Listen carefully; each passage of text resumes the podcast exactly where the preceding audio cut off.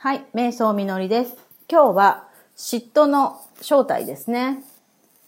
妬みとか嫉妬ですね。この厄介な感情をですね、どうやって扱うかっていうお話です。これを聞いている皆さんの中で、妬みとか嫉妬は持ってないっていう人いますかねもう克服しちゃいましたとか。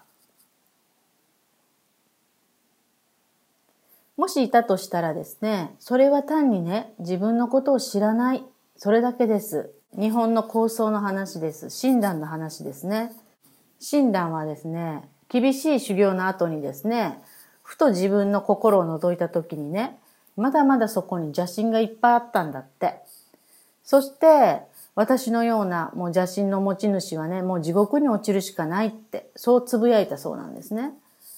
私はもうこの話がすごく好きで、なんでかっていうとですね、こんなことが言えてしまうっていうことはですね、この構想がですね、やっぱり自分の心を鋭く見つめていたっていうことなんですね。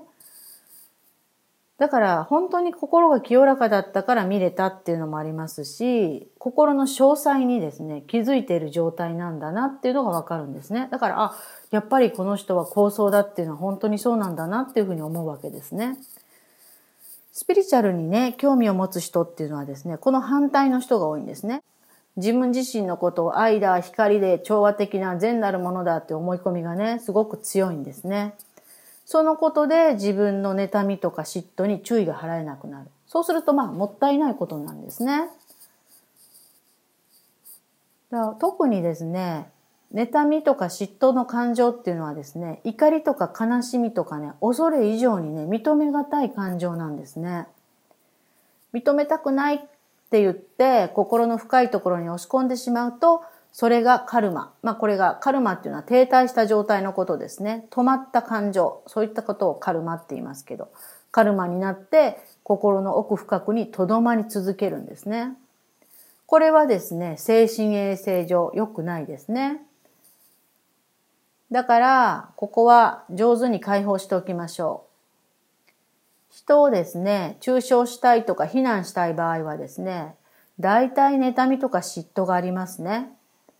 その感情が心にあっても OK と思っている方が楽にこの妬みとか嫉妬っていう感情をね、扱うことができます。対処方法はですね、妬みとか嫉妬のね、呼び名を変えるの。それが有効なんですね。では、えっと、まずですね、人に嫉妬されて困ってる場合ですね。妬みや嫉妬っていうのはですね、何も大スターとかね、すごい状態じゃなかったとしても、されることはあるんですね。例えば、スタスタ歩いたっていう、それ普通のことですけれども、それだけでもですね、松葉杖ついてる人とか、車椅子の人からしたら、歩きやがってと思うかもしれないじゃないですか。うん、じゃあそれは何かってことなんですよ。嫉妬って何なんだってことですね。結局それはですね、向上心です。この場合はですね、歩きたいとか、歩けることには価値があると思ってるってことですね。ここを見るの。起業してる人とかもそうですね。仕事がですね、あの、うまくいき始めるとですね、嫉妬されることなんてもう山ほど起きてくるんですよね。で、その時に相手の放つ嫉妬っていう感情をですね、買わせないと自分が潰れて仕事で成功しないんですね。一人で起業する場合なんかそうです。一人企業だから自分が潰れたらもう終わっちゃうわけですよね。だから嫉妬の呼び名っていうのをですね、変えておきましょう。妬み、嫉妬はですね、向上心です。そして、値打ちがあるものを分かっている人ってなります。価値のあるものがわかる人っていうことですね。だから、自分が仕事でね、嫉妬されて困るんだっていう時にはですね、その相手のことをですね、あの人は仕事で成功したいんだなって、仕事で成功することは価値があると、ちゃんとこの人は知ってる人なんだな、向上心が強くて素敵だな、相手の嫉妬の奥にあるものを見てあげるの。純粋に向上心ですね。ここを見る。これでいいんですね。そして反対に自分が人に嫉妬してしまってその感情に困っている場合ですね。これも同じですね。例えばですね、エルメスのバッグを持っている人を妬むとか嫉妬するっていう場合ですね。そのエルメスの値打ちを知らないと嫉妬はできないってことなんですね。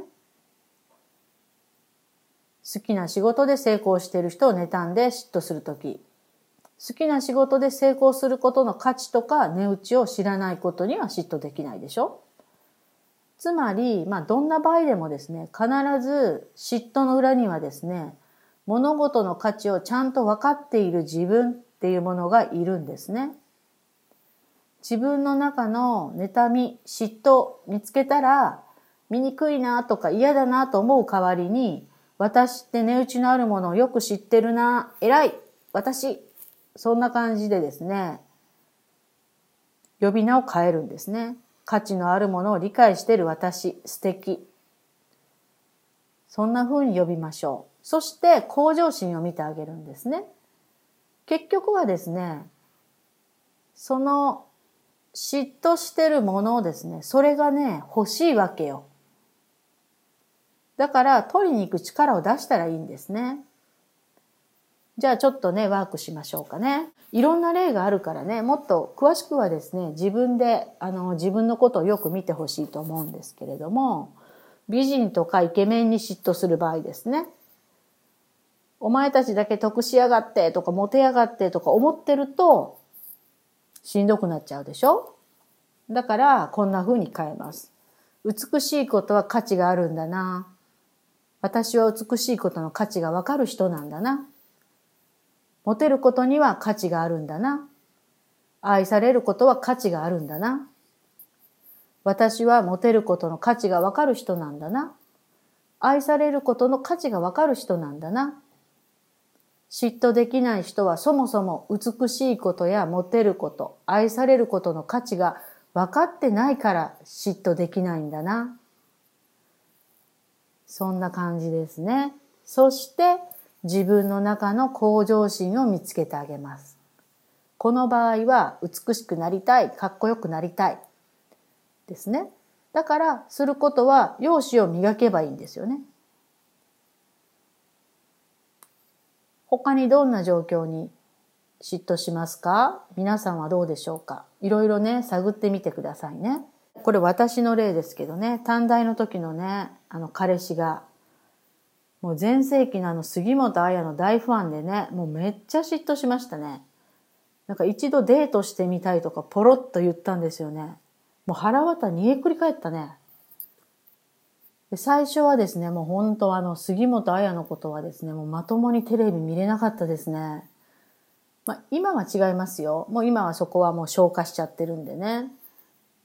あの、実際にまあ、あの、杉本彩さん、素敵にね、芸能界で残っていきましたしね。今はまあ、会ってみたい人の一人ですね。まあ、懐かしい思い出というか、そういえば私この人のことめっちゃ嫌いだったな、みたいなね。そんな感じの思い出になってます。じゃあこれ、これを例として見ていきましょうか。じゃあ私が嫉妬しているものなんでしょうね。いかにも女って感じの色気ですよね。となると、色気があるということは価値があることなんだな。